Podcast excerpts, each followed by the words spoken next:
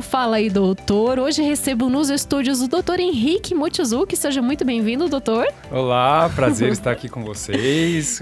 Pra falar um pouco sobre mim, sobre coluna, ortopedia aí, vai Isso. ser muito legal esse papo. Com certeza, doutor Henrique, que é médico, ortopedista, traumatologista, a questão da coluna é contigo, né? Você faz endoscopia, inclusive, né, da coluna, que eu acho até que a gente tem que esclarecer algumas coisas para as pessoas. Quando eu li esse termo, as pessoas associam endoscopia com aquele exame, né, gastrointestinal, uhum. e na verdade se trata dessa cirurgia minimamente invasiva. Né? Exatamente. Né? Uhum. A endoscopia é uma técnica avançada, nova, que, que tem pouco tempo que está aí. Eu faço essa cirurgia há mais ou menos uns quatro anos, né? Uhum. E uh, o termo endoscopia ele é quando você coloca a câmera em algum lugar que é, não tenha uma articulação, por exemplo. Daí a gente chama de artroscopia, né? Ah. Então, quando você coloca uma câmera dentro do estômago, uma endoscopia. É, pelo reto é, é e pelo cólon, colonoscopia. E assim por diante, né? Na coluna a gente chama endoscopia de coluna, daí porque não é uma, uma articulação, então diferentemente da, da ortopedia, que a maioria lembra artroscopia de ombro, tornozelo, uhum. joelho, na coluna a gente usa esse termo de endoscopia. Interessante. E você... Eu eu já vi, vi inclusive vídeos seus de divulgação da remoção da hérnia Exatamente. através da endoscopia. Ou seja, a pessoa tá com a dor, chega ali, faz um procedimento de tratamento contigo, uma sequência necessária até estar tá pronta para a cirurgia, faz a cirurgia e sai sem dor? Exatamente. É, é, o que eu costumo falar para os meus, meus pacientes é que a endoscopia, a cirurgia, na verdade, da remoção da hérnia é como se realmente você tira a hérnia com a mão, né? Tira a dor com a mão do paciente.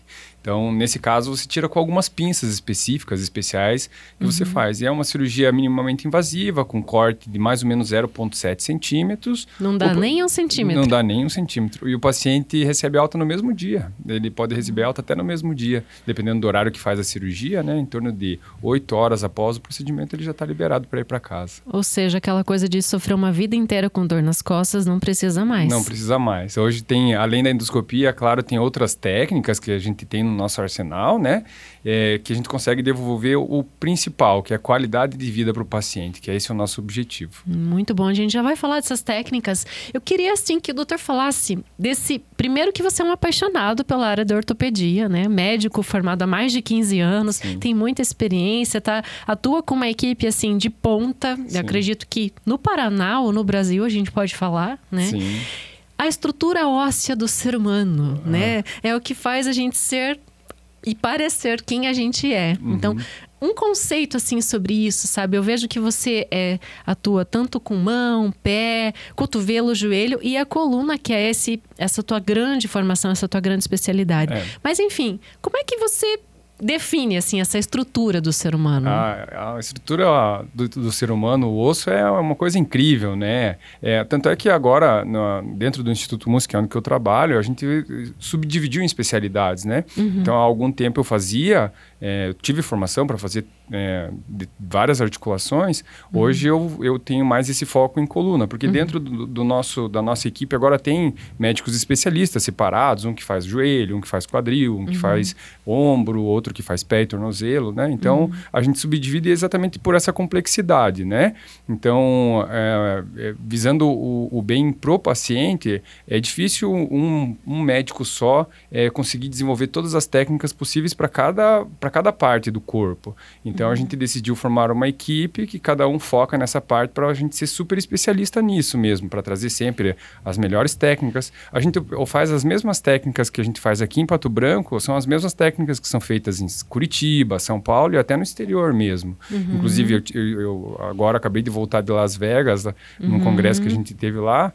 É, tudo que a gente faz aqui é feito no mundo, é, no mundo inteiro, uhum. sem, sem, sem muita diferença, não. É, eu vi que você teve no Global Spine, né? Isso. 2022, mas você está sempre indo para o exterior, né? Tem é, Holanda, outros países da Europa, eu... mas Estados Unidos é, foi uma... Você teve uma formação mais extensa lá, né? Isso, Inclusive eu... em coluna mesmo, isso, né? Isso. Eu fiz um, como se fosse uma pós, assim, é, uma residência depois da residência lá nos uhum. Estados Unidos, eu acabei ficando três meses na Filadélfia com o Dr. Vaccaro, um, um grande nome da cirurgia de coluna. Uhum. E eu, eu gosto muito de ir lá dos Estados Unidos para ir aprender essas coisas, porque eu tive essa formação lá. Mas eu já fui para a Europa, Alemanha, Holanda, já fui para alguns países para é, ver também novas técnicas, estudar, aprender também, né? Porque, como eu falei, tem. É, é, a, a, a, cirurgia em si ela tá, tem avançado muito rápido ultimamente. Novas tecnologias, novos implantes, parafusos, essas coisas que a gente coloca nas pessoas, uhum. eles têm evoluído muito.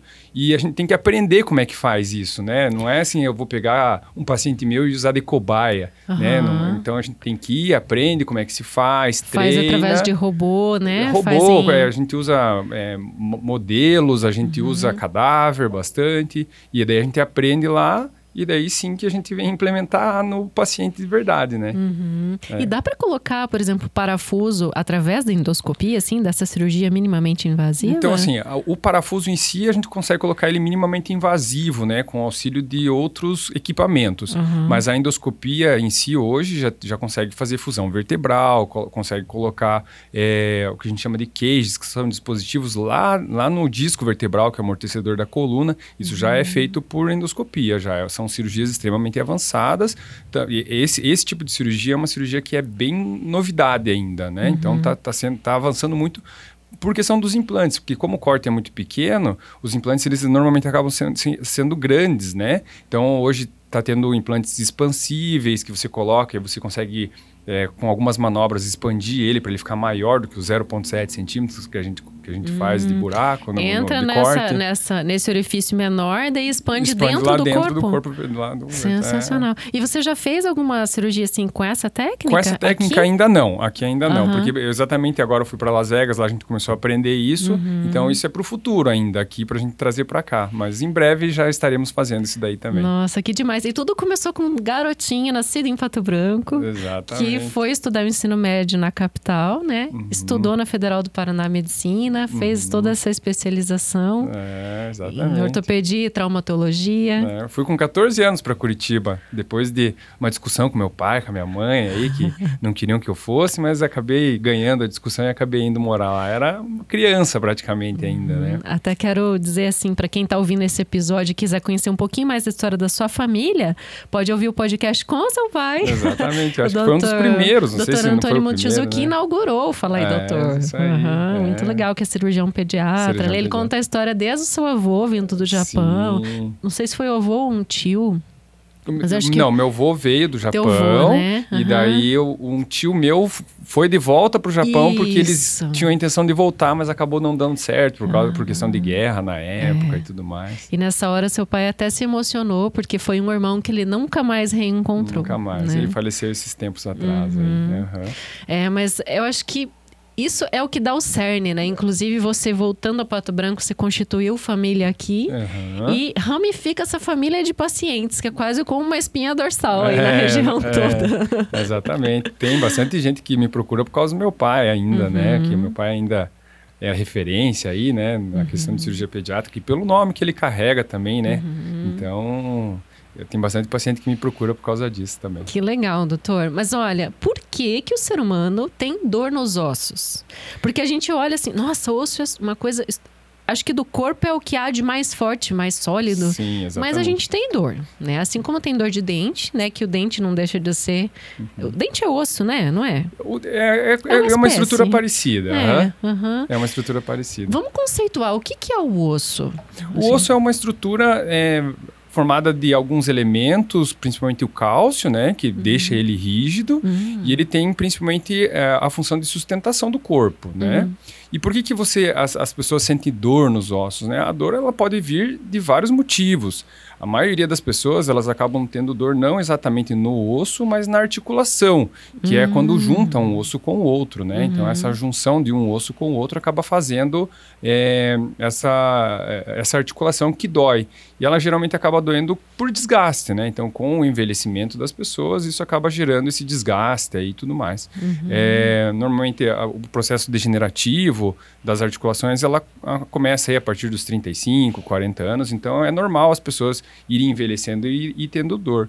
E também quando quebra, né? Essa estrutura do osso, quando quebra, ela também, a pessoa uhum. sente dor, né? Tem gente que sente, é, tem sensibilidade na, na, na, parte do osso quando faz frio, quando faz calor, tem essas... Isso é, não é mito, isso é fato. É, isso é fato. Não tem muito uma explicação... É, por que, que dói exatamente no osso. Por exemplo, assim, no frio tem explicação. Por exemplo, uhum. o frio ele faz as pessoas é, é, a circulação do, do, do sangue centralizar. Então para os órgãos vitais. órgãos vitais. Uhum. E isso acaba fazendo com que as pessoas acabam sentindo mais dor nos ossos mesmo. E isso é, é verdade, é Por falta de lubrificação, seria? Também essa é uma explicação, né? A, a uhum. falta de lubrificação dos ossos, é, o que acontece? Quando fica frio, o líquido da articulação, ele engrossa. A gente tem um líquido chamado líquido sinovial. Uhum. E esse líquido, pelo frio, ele fica mais grosso, ele se movimenta menos. E isso também gera dor na articulação. Então, tem alguma, essas explicações, algumas explicações para dor na dores nas articulações, por exemplo, hum. né? E quando a pessoa faz uma cirurgia, fica com dor naquele ponto?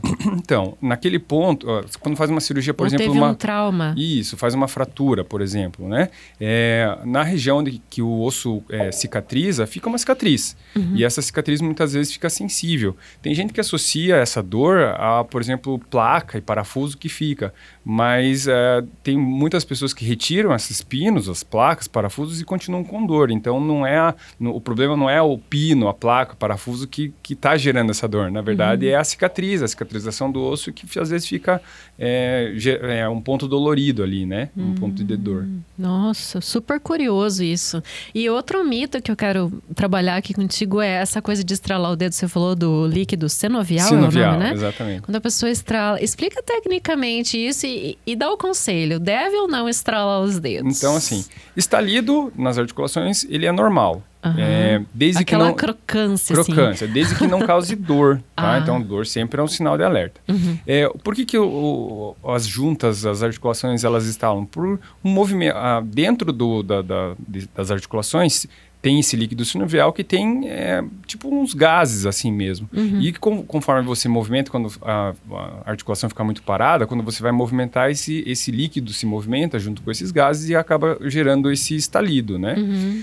O estalido, como eu falei, é, se não tem dor, não tem problema. E o estalar os dedos, as coisas não engrossa. Não, não engrossa. engrossa. Então é mais é mito. é mito. É mais questão de mania mesmo que as pessoas têm. E daí a gente fala, é melhor não ficar estalando, assim. Porque... Mas quando estoura o, esses gases ali, uhum. não causa nenhum efeito ruim, assim? Não, não, não? eles não causam. Não é, não é maléfico ah, para a articulação em si, ufa. sabe?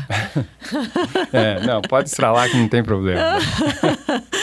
é, fica tranquilo. E quando a pessoa destronca, as que às vezes, por exemplo, vira o dedo do pé ou da mão jogando uhum. bola, arremessando uma bola, ou vira o, o tornozelo. É, isso daí é, é trauma mesmo, né? Uhum. Então daí é, você acaba machucando as estruturas da articulação, a estrutura do dedo, que pode uhum. ser o próprio osso ou as estruturas dessa articulação. Cartilagem, ligamento, uhum. é, a gente tem outras estruturas, cápsula ligamentar, tem um monte de coisas, de estruturas que podem machucar dentro da articulação. Então quando tem o trauma, é, é por isso que dói, né? Porque inflama essa região e acaba gerando isso. Ou rompe um ligamento, uhum. ou rompe uma articulação, uma cartilagem.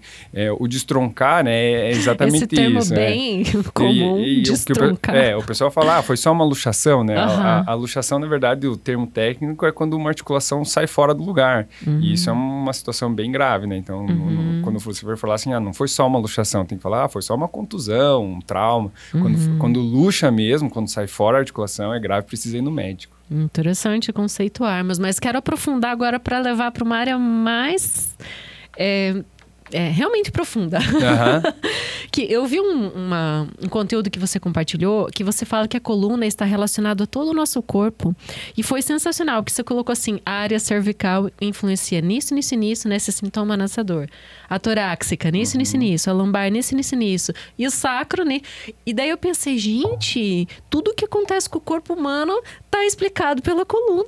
É. é que, na verdade, a coluna ela é uma estrutura que liga o nosso cérebro ao corpo, né? Uhum. Então, é, é pela coluna que são conduzidos os nervos que vão inervar a mão, perna, braço, é, é pé, é, pé e tudo, e tudo mais. Uhum. Então, por uhum. isso que às vezes a pessoa tem uma hérnia de disco na coluna lombar e vai sentir formigamento lá no pé, por exemplo. É porque o uhum. nervo que está passando por ali, que vai lá no pé, que vai dar sensibilidade, motricidade do pé, passa por ali. Então, uma hérnia de disco naquela região, comprimindo o, o nervo que especificamente vai para aquela para a região do pé, causa dor lá, né? Uhum. A mesma coisa na cervical. Então, é, tem gente que tem é, problema na coluna cervical e vem para mim com queixa, por exemplo, de dor na escápula, aqui na região periscapular. Uhum. E quando você vai examinar o paciente com algumas manobras, testes específicos, você acaba identificando que o problema está sendo originado ali na região da coluna cervical mesmo. Então, uhum. é por isso que a coluna é, dá todos esses sintomas mesmo, né? Uhum. Então,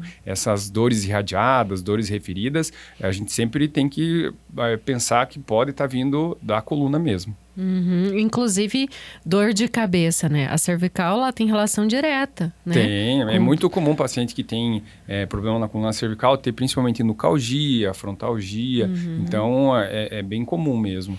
É, e, claro, a coluna, a coluna ela também associa a questão é, nervosa, né? Quando o pessoal está tenso, essas coisas assim, reflete toda a dor ali também, né? Então, uhum. Então a pessoa fica travada, dura. Não, e até é... nos rins, né? Dependendo da região da lombar aqui ou o sacro pode estar tá pegando. Eu vi que você colocou é, isso. É, tem gente que tem dor referida ali na região próxima do rim, essas coisas assim, que ah, tem muito paciente que vem consultar comigo que já passou por urologista, por exemplo, uhum. para investigar pedra no rim, e, na verdade, quando vai ver, o problema era na coluna mesmo, né? uhum. Então, Ou a questão intestinal também, gastrointestinal, tem, tem influência. Tem, tem gente Explica que tem. a influência gastrointestinal com a coluna. Na verdade, é assim... Porque um é à frente e outro é atrás, né? É, então assim, tem é, algumas estruturas na região abdominal que podem ser afetadas e causar dor referida na coluna, né? Então, tudo isso que a gente fala são dores referidas, né? Então, acontece um problema, tem mulheres que têm endometriose, por exemplo, e que procuram a gente referindo dor nas costas, sabe? Então, uhum. tem, tem essa interligação dos sistemas aí do nosso organismo. Então, uhum. Então, sempre a gente tem que fazer essa investigação. Tem gente que já passou por um monte de especialista, nunca acha nada porque tem uma dor, sei lá, visceral ou em algum outro lugar e acaba indo ver, é uma dor na coluna. Não que seja uma coisa bem interligada, uhum. mas às vezes é, são dores que, como eu falei, são dores referidas, né? A pessoa refere uma dor num lugar e que na verdade é em outro, né? E pode acontecer o contrário, começar nas costas e daí, por exemplo, interferir no endométrio ou nos intestinos? Não, normalmente isso não acontece, não. né? Então, ah. assim, a, ah. a, pessoa que tem é, problema de coluna está afetando lá é, o intestino não, não, não, não, acontece tanto. Mas o, o, o que a coluna, o oposto sim. O que a coluna pode afetar são alguns órgãos, por exemplo, é, órgãos genitais, pode afetar a bexiga. Então, quem tem compressão em algumas estruturas na região da coluna pode fazer incontinência urinária, sabe? Então tem, tem essas situações que podem acontecer. Inclusive, quando isso acontece, é sinal de gravidade. Hum, e até a questão sexual influencia, Influencia né? por, por, toda a questão de sensibilidade, né? Então, uhum. a região do sacro, é, o, o, os nervos sacrais, eles inervam essa região é, perineal, então é, é, influencia bastante. Bom, acho que não há quem não conheça uma bela dor nas costas. Ah, sim. É, inclusive, é, estatisticamente, cerca de 80% da população vai ter pelo menos um episódio de dor nas costas na vida. Eu falo que não é, não é bem assim. Eu acho que a minha opinião é que eu, é, to, 80% da população vai ter é, uma dor nas costas por ano, mais ou menos, aí, porque é bem prevalente, né? Uhum. Inclusive, a, a, dor nas costas é o principal motivo é, de afastamento do trabalho hoje, né? Uhum. E até de aposentadoria, de é, aposentadoria precoce, por invalidez, né? essas coisas Nossa. é bem comum mesmo. Bom, então vamos falar do outro lado. O que fazer para conservar, para manter né, a sua coluna vertebral saudável? A primeira coisa é, não fique parado. Exatamente. eu costumo sempre falar para os meus pacientes, né? eu sou um grande incentivador de atividade física, e né? Você gosta de praticar é, também, é, né? Gosto de praticar, Treinar. treino, faço uhum. academia, jogo tênis, mas é, eu, eu sou um grande incentivador, né? Meus pacientes vêm, eu sempre falo assim, é importante você praticar alguma coisa de atividade física, manter suas articulações em movimento, que isso que deixa a articulação saudável, a musculatura saudável, protege os ossos, protege as articulações. Então, é, a, a principal questão que eu falo, a, a primeira coisa para você prevenir lesões, tanto de coluna como em outras articulações, é praticar atividade física. Uhum. É importante sempre ter a orientação, é, com relação à carga, intensidade, qual exercício que você tem que fazer, né? Porque não é uma receitinha de bolo, não é cada um, é, ah, todo mundo vai fazer academia, todo mundo vai fazer pilates, todo mundo vai fazer crossfit, não dá, né? Então uhum. é, é, é, cada, é individualizado, você tem que olhar para a pessoa, ver qual tipo de problema que ela tem e daí acabar orientando, ó, fazer esse ou aquele exercício, isso, uhum. que, é, uhum. isso que é mais importante, né? Então, a primeira coisa é se movimentar, como você falou, né? Uhum. Segundo, evitar sedentarismo, né? Então, obesidade, cigarro. Então, essas coisas são sempre muito é, prejudiciais para a coluna, né? Então, tem essa questão de orientação. E hoje em dia, uma coisa que está é, tá cada vez pior, digamos assim, é a questão de ergonomia, sabe? Então, uhum. principalmente celular, o pessoal fica muito no computador, às vezes fica celular, computador jogado no sofá, na cama, uhum. e isso prejudica bastante. As pessoas é, ficam muito tempo sentadas, né? Hoje em dia, é, trabalhando, então a pessoa que passa mais do que uma hora sentada, às vezes tem que dar uma levantadinha de 30 segundos, um minuto aí, uhum. levantar, dar uma esticada, daí volta a sentar, né? Então, essas essas que são as principais orientações que a gente acaba dando para os pacientes. Que o corpo ficar muito tempo numa posição só não é bom. Não é bom. Tanto em pé quanto sentado, você ficar numa posição estática, né, por muito tempo, mais do que uma hora aí, acaba prejudicando mesmo. Uhum. Agora sim, tem aquelas pessoas que falam, mas eu subo muita escada, ou eu faço muito serviço aqui, né? Às vezes ela tem uma, uma propriedade, sei uhum. lá, faz serviços, vai de um lado para o outro, ou mesmo em casa, né? Isso vale para conservar a coluna ou tem que ser algo assim sequencial, algo que realmente trabalhe para fortalecer, porque eu já vi as profissionais físicas que, uhum. que me orientam dizem assim: fortalece o abdômen para você ter uma coluna boa, né? Exatamente, né? Uhum. Então, inclusive quando você vai carregar uma força, você tem que contrair o abdômen, Exatamente. não é isso? Que daí você protege a coluna. Exatamente. Então, assim, é, dependendo do tipo de trabalho, esse trabalho é mais ou a atividade que você acaba fazendo, ela é prejudicial, ela é mais prejudicial hum. do que ela do que benéfica, Atenção, sabe? Atenção, pessoal, é... escute o doutor.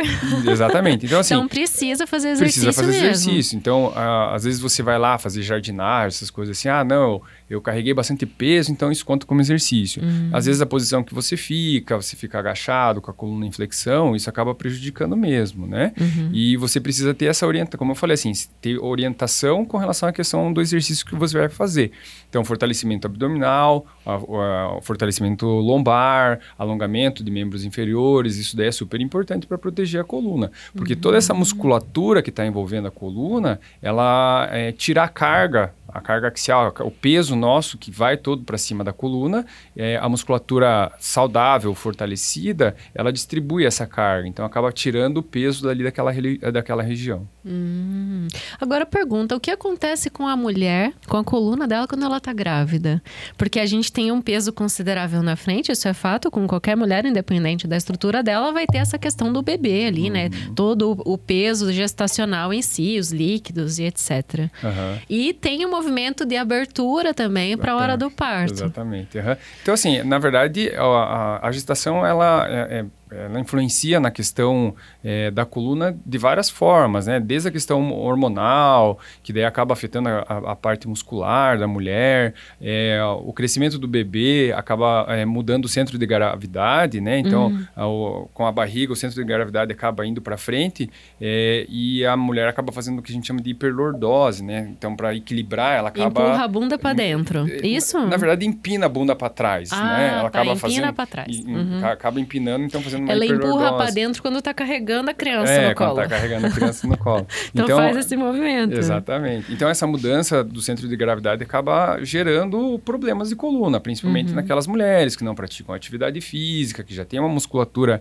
que já é mais fraca. Então quando faz, quando entra na gestação, principalmente no último trimestre, né, que é o principal a, a, o, o, principal período que acaba é, dando problema na coluna. Que é o maior peso, Que né? é o maior peso também, então acaba influenciando nessa questão, né? E tem mulheres, é, às vezes pelo tamanho da criança também, por essa, às vezes essa abertura da pelve, da, sim, da, fim, da sínfise, acabam fazendo é, pubalgias, dores nessa região que aí é também. dor embaixo mesmo, Mas na, na pelvis. embaixo, né? Ah. Na região do pubis ali. Tem, ah, bastante, tem, tem, bastante mulher. Tem, tem mulher que tem que ficar meio que acamada, assim, não fazer nada, porque se fica de pé na posição ortostática, acaba gerando mais peso na região e acaba incapacitando. Tem mulher que tem que se afastar do trabalho por causa disso. E tem, a recomendação realmente é repouso nesses casos? Quando tem muita dor, sim, né? Uhum. Porque a, a, restrição de medicação para as mulheres em gestação é grande, né? uhum. Então você não pode dar anti-inflamatório, não pode dar um monte de remédio. Uhum. Então na maioria das vezes você acaba tendo que mandar ou para fisioterapia ou ficar em repouso em casa, né? E para o não grávido, por exemplo, uma dor é o ciático, né, que é uma dor bem bem comum mesmo também. A dor ciática é repouso ou é exercício? Na verdade, assim, é, quando a pessoa tem a dor do ciático verdadeira, que é aquela dor que corre pela perna, vai até o pé com formigamento, eventualmente perda de força, na crise, quando a pessoa faz a dor do ciático, é repouso. Uhum. Tá? Então a pessoa tem que repousar é, ser medicada para evitar que essa hérnia, essa ciática progrida, né? Uhum. E num segundo momento, sim, aí quando você consegue o controle da dor, a pessoa já consegue se movimentar melhor, aí você manda para reabilitação, fisioterapia, essas coisas assim, né? Então, uhum. é, o, o repouso é na crise aguda, então a pessoa machucou as costas, normalmente a gente acaba orientando fazer repouso aí, uma, duas semanas de repouso até a gente conseguir esse controle de dor para daí a, a, a, gente conseguir enviar para o profissional uhum. fisioterapeuta fazer lá o trabalho, a osteopatia, essas coisas assim. E tem casos de necessitar cirurgia por dor ciática? Se, então, assim, a, a, ciática, a dor do ciático, que é, a maioria delas é em decorrência de hernia de disco, uhum. é, na maioria desses, desses casos o tratamento é não cirúrgico. Uhum. 80%, às vezes até 90% dos casos, os pacientes eles vão melhorar sem precisar fazer nada. Uhum. Né? Então, é, é, se você for ver, a cirurgia ela acaba sendo uma exceção. É num caso de falha no tratamento. Então, uhum. quando a pessoa vem até o consultório, a gente examina, identifica que é uma dor ciática verdadeira, a gente entra com medicação, repouso por esse período, vai para a reabilitação. Se a pessoa não melhora aí entre 6 a 12 semanas ou 45 a 90 dias, aí sim a gente acaba tendo que lançar mão de cirurgia.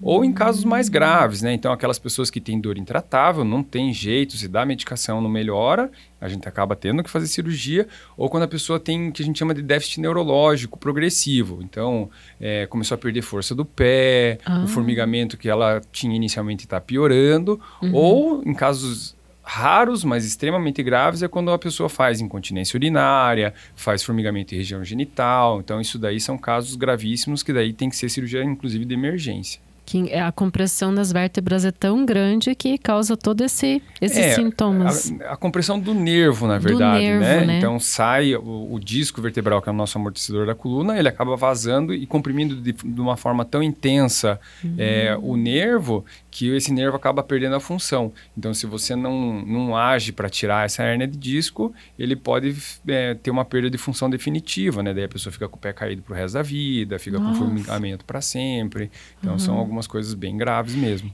E como que acontece, doutor, quando você faz essa cirurgia que a gente falou no começo da conversa e remove a hérnia? Uhum. Você coloca alguma outra coisa ali ou você removendo a hérnia, é, a, a gelatininha, olha o que, que eu vou falar aqui, que existe ali para amortecer esse impacto, explica o que, que é tá. isso também, né? Para a uhum. gente ficar com a gelatininha aqui na mesa. Uhum. É, ela se restitui ou você coloca alguma outra coisa? Tá. Então, assim, é, a hérnia de disco, ela é quando o núcleo pulposo, que é o que tem dentro do disco vertebral, ele vaza. Ele é como se fosse uma gelatina, mas bem mais grossa, assim, né? Ufa, não, então, não foi é, tão longe, então. Isso. Então, ela, ela, quando ela vaza, uhum. é, ela se, vai se perder, né? Uhum. Então, ou teu organismo vai absorver essa hérnia, ou você retira através de cirurgia, né? Uhum é, ela não se recompõe, não uhum. volta mais. Porque a hérnia de disco ela também faz parte do processo degenerativo, que é o desgaste da nossa coluna. Uhum. Então, portanto, é por isso que é muito mais comum em pessoas aí a partir dos 30, é, 40 anos até 50 anos, mais ou menos, é, o, é o período mais comum de, de se ter hérnia de disco, né? Uhum. Então, pessoas mais jovens é mais raro, é, de ter hernia de disco, porque ainda não tem um processo degenerativo, e pessoas mais idosas também não, porque esse disco já degenerou por causa do próprio envelhecimento mesmo, e daí já não tem mais aquele, aquela gelatininha ali dentro, uhum. né? Então ela já não vaza mais tanto. Então, é, quando a gente tira, o organismo absorve, ela não, não recompõe, não tem mais, uhum. não, não, existe remédio que recomponha, não existe nada, né? Uhum. É, com relação à cirurgia, se a gente coloca alguma coisa no lugar, isso depende. Se ah. eu faço a cirurgia só de retirada da hérnia, por exemplo, através da endoscopia, a gente não coloca nada ali. Mas é, existem técnicas cirúrgicas que às vezes a gente retira e, tem, e coloca alguns substitutos. Existem próteses hoje em dia, existem umas gaiolinhas chamadas cage que a gente coloca ali dentro, mas uhum. aí é mais para fazer fusão vertebral. Aí uhum. tira é, já tem uma doença do disco, a gente fusiona essa vértebra para ela não movimentar mais e não dar mais problema. Mas a pessoa consegue ter lá seus 60, 70 anos e não ter dor? Uma pessoa que tem uma vida ativa? Ou a dor nas costas é algo que vai não, acontecer tem... com o envelhecimento? É, é comum, é comum acontecer, né? É comum as pessoas acabarem tendo dor nas costas com o envelhecimento, mas é, sim, é possível uma pessoa ser é, acima de 50, 60 anos não tem nenhuma dor. E tu, tudo aquilo que a gente já falou, aquela pessoa que é saudável, que pratica atividade física, não é obesa, não fuma, essa pessoa tem muito menos chance de ter problema de coluna do que as outras e pode viver a vida, uma vida inteira até os 100 anos sem ter dor nas costas. Uhum. Isso pode acontecer sim. Uh, você falou antes de tratamento personalizado, né? Cada pessoa é indicado uma coisa e isso é fato, né? Às vezes, ah, não é a carga de, por exemplo, musculação, ou vai fazer natação, ou vai fazer pilates. Mas a gente sempre quer saber.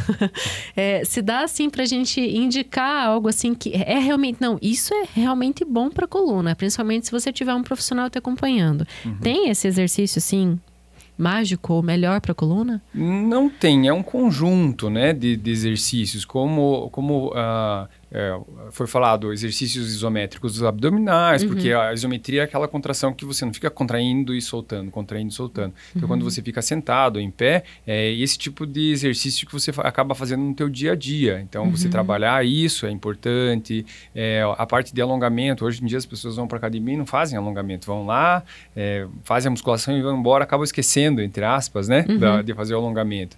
Então, a, a orientação que a gente sempre dá é exatamente isso, né? A maioria dos pacientes saem com uma cartinha dizendo assim, ó, faça fortalecimento abdominal, faça fortalecimento é, lombar, faça alongamento de isquiotibiais, é, faça exercícios posturais é, de membros superiores, mulheres principalmente não gostam de fazer membro superior, né? uhum. né? Então, fazer exercícios posturais peitoral, dorsal, ombro, isso daí ajuda bastante, né? Então, normalmente, uhum. é, é, se você falar assim uh, para a pessoa, ó, vai fazer exercício de alongamento do peitoral, exercício de fortalecimento do, da, da parte dorsal do meio das costas, é, exercício de fortalecimento posterior do ombro, alongamento de membros inferiores, fortalecimento abdominal e dorsal e lombar, vai dar certo. Muito bom. Bom, aquele que só coloca um tênis e sai caminhar já é alguma coisa. Já, já está se exercitando, já está uhum. fazendo alguma coisa. Isso já é exercício, né? Então, uhum. isso é, é, O importante é se mexer, se movimentar. Então, uhum. seja qual for o exercício, é importante fazer. Claro, né? Tem algum, alguns exercícios específicos que acaba, a, gente, a gente acaba orientando para patologias específicas, né? Para uhum. doenças específicas. Então a pessoa vem para mim, por exemplo, assim, a pessoa vem para mim com dor nas costas e fala assim: "Ah, eu só quero eu só faço caminhada". Eu falei: "Não vai resolver teu problema, entendeu? Só fazer exercício aeróbico" não vai resolver teu problema, a não ser que a pessoa seja muito obesa e precisa perder peso, né? Uhum. Aí vai ajudar também. Mas eu falo, olha, você tem que fazer alongamento, fortalecimento, essas coisas assim. Alongamento e conservação da coluna andam juntos, andam então. Juntos, andam Muito juntos, sim, bom. com certeza. Falando de postura, doutora, aquela criança que está lá arcada, adolescente, né? Antes você falou de ficar ali no celular, no videogame. Hum. O pai que fica falando, senta direito, enfim, isso resolve, influencia no, no, crescimento, no desenvolvimento dessa criança, ela ficar com essa posição arcada?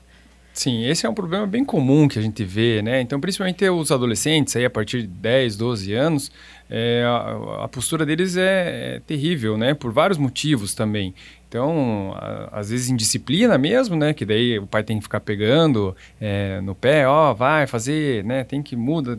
Isso, isso ajuda. Tem que uhum. tem que estar tá corrigindo. Então, tem, que, tem que ser tem chato. Tem que pegar no pé. Tem que uhum. pegar no pé. Tem que ser chato. Tem que corrigir. Uhum. Então tem essa parte. Então do desleixo, das vezes, do adolescente, de ficar deitado, sentado de qualquer forma, vendo celular, tablet, computador de qualquer forma, né? Uhum. É, tem a questão do crescimento também. Então, é, nessa fase de adolescência é quando as crianças, os adolescentes, as pessoas mais crescem, né? Então, uhum. elas têm o estirão do crescimento, então é, os ossos crescem bastante, às vezes a musculatura, os tendões não acompanham, e as pessoas acabam fazendo um encurtamento de tendão, né? É, o, a, perde, perde elasticidade, e principalmente aqueles, aquelas crianças e adolescentes que não fazem atividade física, elas acabam, que a gente fala, ficando encurtadas, né? E esse encurtamento também favorece a, a criança ter uma postura. E outra coisa que é super importante, é, os pais cuidarem é, tanto pegarem no pé da criança, quanto orientar e comprarem mochilas adequadas para ir para a escola, ah. né? Então isso daí também influencia bastante e na postura. Ajustar certinho, e ajustar né? Não certinho, deixar aquela mochila lá exatamente. no bumbum, né? Bem é, nas costas. Bem certinho, bem, bem, uhum. bem certinho nas costas. Isso influencia bastante e é super importante. Então uhum. o papel dos pais nessa fase é, é, é, é de pegar no pé mesmo e observar, né? Então observar a criança, o adolescente se é, essa criança está ficando é, regularmente com uma postura errada e por mais que você pegue no pé não corrige, ou se você observar a criança de costas que ela está torta, com o ombro mais alto que o outro, uhum. ou com a coluna levantada, aí tem que levar no médico para a gente ver, analisar, ver se não tem uma escoliose, por exemplo, que às vezes pode passar batida, né? Então é sim. é super importante isso sim. Boa dica. E você falou do encurtamento. A gente tem a sensação que quanto mais idade, menor a pessoa fica. Isso é verdade? Ou é Sim, mito? É não, fato? É, é, verdade. Então, esse disco vertebral que a gente é, que eu falei, né, que é o amortecedor da coluna, com o envelhecimento ele vai perdendo altura, ele vai perdendo líquido dentro e ele vai acaba fazendo é, uma diminuição de tamanho.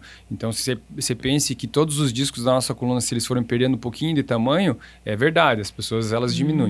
Fora isso, é, conforme vai tendo envelhecimento, as, as pessoas elas acabam é, ficando mais arqueadas, tanto pela questão muscular e tudo mais, questão postural, e às vezes o, os ossos também podem é, é, ficar mais enfraquecidos e às vezes acaba causando é, problemas de osteoporose, que uhum. de, vai fazendo achatamento da verta, vertebral mesmo, então as pessoas encolhem. Mas o mais comum mesmo é essa perda de altura, então todo mundo acaba diminuindo de tamanho mesmo com o envelhecimento. É o disco vertebral em si, essa é a principal causa. O uhum. disco vertebral em si, ele desidrata, ele diminui de tamanho e a pessoa fica menor. É e normal. a partir de que idade que, digamos assim, a pessoa começa a diminuir ali? Que os 30, vai, 40? É, que, não, mas que a pessoa vai perceber mesmo depois dos 50 anos, assim, que está uhum. diminuindo. Às vezes vai lá, nossa, mas eu media 1,80m, agora eu tô com 1,77m. Não, mas é, é normal. 3 ah, quando centímetros eu, quando, pode às vezes, acontecer. eu falo assim, ah, quando eu fui me alistar no exército, me mediram, eu tinha tal altura, agora eu tô com uns 2 centímetros a menos. Não, realmente acontece. Posso é contar eu?